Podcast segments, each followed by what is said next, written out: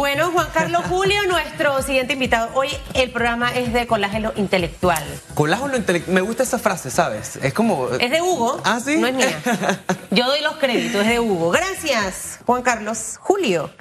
Gracias a ustedes por invitarme. Tienes tres nombres en uno solo. El Julio es el apellido. Toda la vida me han dicho eso, pero Julio es mi apellido, sí. Julio es mi apellido. Es blogger de negocios y me encanta que estés con nosotros porque, como te comentaba, los temas económicos por lo general no enganchan con la gente. Claro. Y en 200 años, yo no sé, en materia económica y de educación financiera a la población, cuánto hemos avanzado y cuánto no.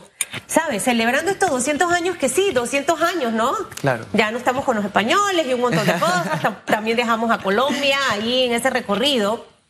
Pero hemos crecido realmente con temas como este. O sea, ¿cómo lo, lo visualizas tú?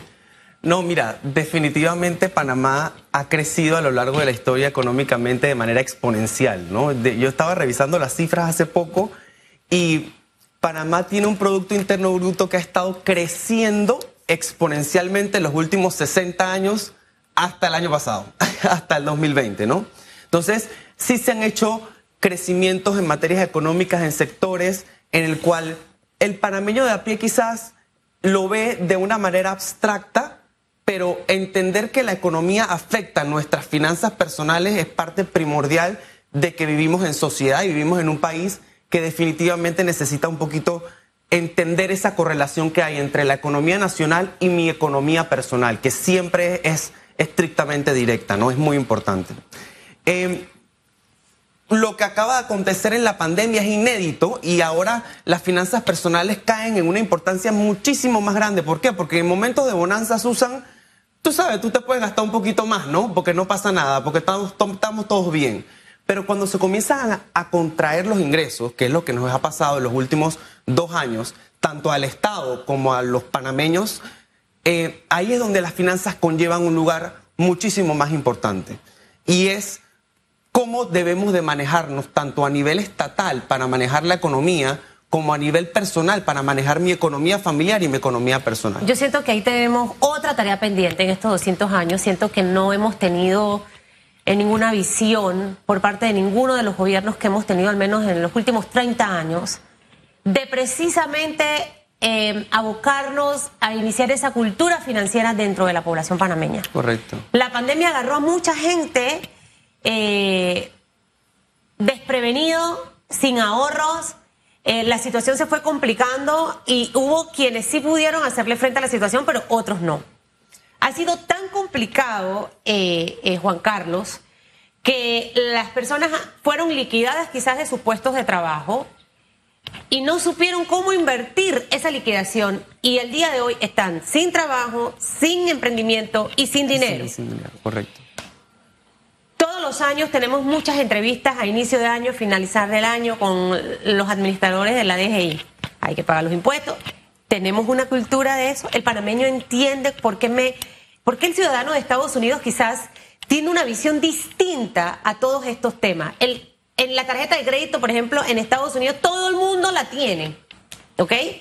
Eh, y creo que los, porcentajes de malos manejos, eh, sin ser economista como tú, no son altos, porque es accesible en Estados Unidos tener una tarjeta de crédito, pero en Panamá ocurrió todo lo contrario en plena pandemia. Entonces, esa falta de guía, que no sé si desde nuestros inicios en materia educativa debe ser inculcada en nuestros estudiantes, eh, porque luego cuando eres emprendedor o estás en una empresa, fracasas porque no sabes administrar. Sí, si no sabes manejar tus finanzas personales, mucho menos puedes manejar las finanzas de una empresa.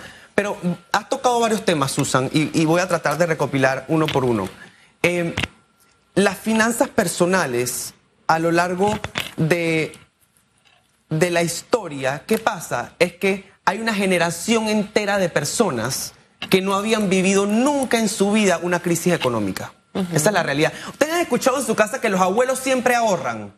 ¿Por qué crees que los abuelos siempre ahorran? Porque los abuelos sí han vivido en un espacio, es decir, hey, no hay. Entonces, actualmente la bueno, pandemia. Yo no soy abuela, ahorro y digo no hay, aunque, aunque, aunque ahí hay. Pero qué bueno, felicidades por eso, porque es la cultura que quizás te heredaron tus padres. La formación. Pero hay un hay una generación entera que no sabía que era una, una recesión económica y mucho menos estaba preparada financieramente para afrontarla. ¿Ok? Entonces, a esas personas nos cayó el balde de agua fría y nos dijeron, oye, ven acá, ¿qué está pasando? Ahora, ¿cómo manejo mi deuda si no, no gano lo que ganaba ayer? O si me liquidaron y qué hago. Y yo creo que también hay un trabajo que tenemos que hacer nosotros en, en, en la responsabilidad de tomar, valga la redundancia, responsabilidad de nuestro estado financiero. Es decir, no es la economía, no es la situación económica, no es que me votaron, señores. Las finanzas personales son nuestra responsabilidad. ¿Y cómo hago en mi posición para poder mejorarla? Y eso va muy de la mano con la parte psicológica, que no es parte de esto ahorita. Pero, ¿cómo puedo hacer si se me disminuyen los ingresos para mejorar mi relación quizás con la deuda? Con los... y, sabes qué, Susan, eso me lleva a otro punto. Vivimos en una sociedad que nos ha permitido sobreendeudarnos. Y al sobreendeudarnos. Y vamos a quedar más endeudados. Correcto. El Estado nos da el mal ejemplo de estar requete endeudados. Sí, sí, sí. Pero bueno, ha tenido que pasar. El Estado se ha tenido que endeudar por el déficit fiscal, que eso es algo que podemos tocar ahora. Pero esa, esa economía en las casas en, que nos ha llevado a vivir una vida por encima de nuestra capacidad de endeudamiento, en estos momentos ha cobrado muchísima más importancia. Y eso es algo que tenemos que tomarle cartas sobre el asunto, porque ¿qué, hace la gente en la casa, Susan? No, yo sé, la tarjeta está hasta la tusa, yo eso ni lo voy a voltear a ver. No, no, no, que el banco vea cómo cobra. Y no prestamos atención. Cuando ya el problema es un problema mucho más grande, entonces, ah, ya, es que ahora caigo en cuenta. No, señores, el primer paso es entender la situación que tienen y buscar alternativas para salir de ella, ¿no? Bueno, pero también este, en, en toda esa parte, siento que ahorita que hablábamos de educación con, con, con Jackson, siento que podemos empezar a trabajar un plan a futuro en esa vía. Tenemos que empezar a inculcarle a la gente tiene que el tema financiero. Es que lo que ocurre es que yo ahorré con la tarjetita en escuela, una que era así. Tú la metías en el cuaderno y ahí tu papá te metía dos dólares, tres dólares, cinco dólares. Yo tengo 45 años. Yo llegaba con esto, donde la maestra, la libretita de ahorro y ella anotaba. Claro. Entonces, eh, la caja de ahorro, de hecho, se involucraba mucho eso en ese tema con las escuelas. Siento que tenemos que rescatar muchas de las cosas de antes que son pieza fundamental en este momento. Eh. Y por otro lado, para que allí me respondas de esos retos, eh, en los últimos 30 años, ¿cuánto ha crecido nuestro nivel de endeudamiento, eh, Juan Carlos? O sea, podemos entender las situaciones complicadas, pero yo siento que hay deudas que han sido innecesarias y al final los que estamos endeudados somos todos los panameños. No es el gobierno, somos todos los panameños. ¿Y eso qué representa para un país que en este momento, si bien es cierto, ha bajado el desempleo en un 14 punto, no sé cuánto por ciento, 14.5 por ciento creo que estamos en este momento, pero eso no significa que la gente está buscando trabajo. Me lo, me lo, ayer me profundicé ese tema con el señor Quevedo. Entonces, ¿sabes? Va a crecer la economía, el desempleo quizás vaya bajando, pero el que quedó sin, sin empleo no está buscando trabajo y es ese que se queda por allí haciendo economía informal. Entonces, sí. ¿aportamos al Estado o no? ¿El Estado se va a recuperar o va a tener que seguir endeudándose? Esas dos cosas. Va para allá. Bueno, mira, la primera parte de las finanzas personales, ¿qué es lo que yo hago? Yo en mis redes trato de inculcar finanzas personales. De hecho, en los videos que hacemos, la idea es poder culturizar a las personas a que tengamos una generación financieramente más consciente. Eso es todo. ¿Qué pasa, Susan? Que nadie nos enseña de finanzas personales. Ni en la escuela, ni en la universidad, ni cuando salimos a, la vida laboral, a la, vida económicamente activa. Y no es cuando llegamos y nos dan la primera tarjeta de crédito que comenzamos a preguntar, oye, espérate, ¿cómo es que esto se come? O sabes qué, necesito comprar mi primer carro o tengo que pagar impuestos. ¿Qué hago con eso? Eso nadie lo enseña. Entonces, hay una importancia y, creo que hay un, ahorita mismo un movimiento de finanzas personales para incluir dentro de los pensos académicos de las escuelas y de las universidades esta materia que, señores, es vital. Estamos claritos con el trinomio cuadrado perfecto, pero no sabemos cómo funciona una tarjeta de crédito. Y el trinomio te sirve para la vida, o sea, te lo vas a usar cuando No quiero desmeritar a nadie, pero en efecto sí tenemos que priorizar sobre las cosas que necesitamos en el día a día, ¿no? Eso por una parte. Ahora, hablas del nivel de endeudamiento y de la economía nacional. Una percepción esto es una percepción muy personal. Panamá fue uno de los países que más decreció en el PIB en el 2020 eh, de América Latina, bajamos casi un 18%, y por supuesto que eso es directamente proporcional al desempleo, ¿no? El desempleo bajó también a un, eh, aumentó también a un 18% el año pasado. 2021 bueno, ya todas las calificadoras hicieron sus proyecciones, el mes salió de que vamos a crecer un 9%, eh, y también salió quizás la Cámara de Comercio diciendo que vamos a crecer un 13%, tú sabes, los comerciantes son optimistas, el MEF tiene que ser conservador. Ahora, cuando yo desgloso eso en las actividades que realmente están creciendo en el 2021 en nuestro país, me doy cuenta de un par de cosas que sería bueno traer a la mesa.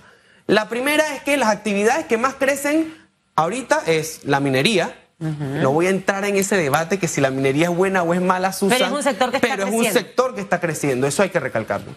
El canal de Panamá versus su gestión del 2020. ¿La minería crece más que el canal? Sí, la minería crece más que el canal.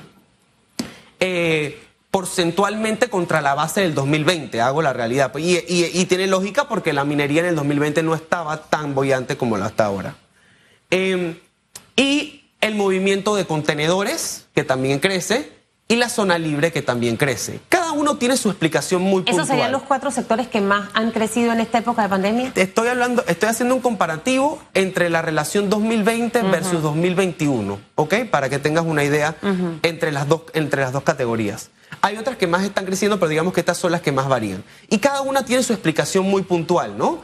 Eh, por ejemplo, la zona libre pasó es que ahora hay un tema con los fletes, la zona libre tenía pues su inventario aquí localmente y para, para los comerciantes de Latinoamérica era mucho más fácil comprar en zona libre que tener que irse a China. Ahora, eso es cíclico, ¿no? Y eso es algo que definitivamente... Bueno, pero es que la zona libre, conversamos con su gerente el día de ayer, básicamente ha tenido el mismo comportamiento del canal de Panamá. Quizás no ha aumentado eh, las visitas, en el caso de la zona libre, pero sí la, la cantidad de ventas que han hecho. Y en el caso del canal, no el tránsito de barcos, pero sí la cantidad de contenedores, que eso ha representado más dinero. Correcto. Eh, sector de la construcción que es sumamente importante. ¿Qué sectores no han crecido? Allá iba. ¿Qué pasa? Si tú puedes analizar estas actividades, están, que son muy buenas que hayan crecido, quiero hacer la salvedad, pero están directamente relacionadas con el comercio exterior, ¿sabes? El canal, el... Eh, el tema de los, de los contenedores, el tema de la minería. Eso es todo al exterior. Ok. La plata no se queda aquí. En parte permea, no, no vamos a hacer tan antes porque definitivamente esas actividades generan, generan empleo, también hacen inversiones locales, etcétera, pero son actividades que van hacia el exterior. Ahora, si yo me voy a los indicadores locales, y este es un indicador que me quedó como, como bien, bien bien plasmado, Susan. Por ejemplo, la actividad de ITBMS quiere decir la venta local. Todo lo que tenga que grabarse ITBMS está solamente 0.3% por encima que el año pasado.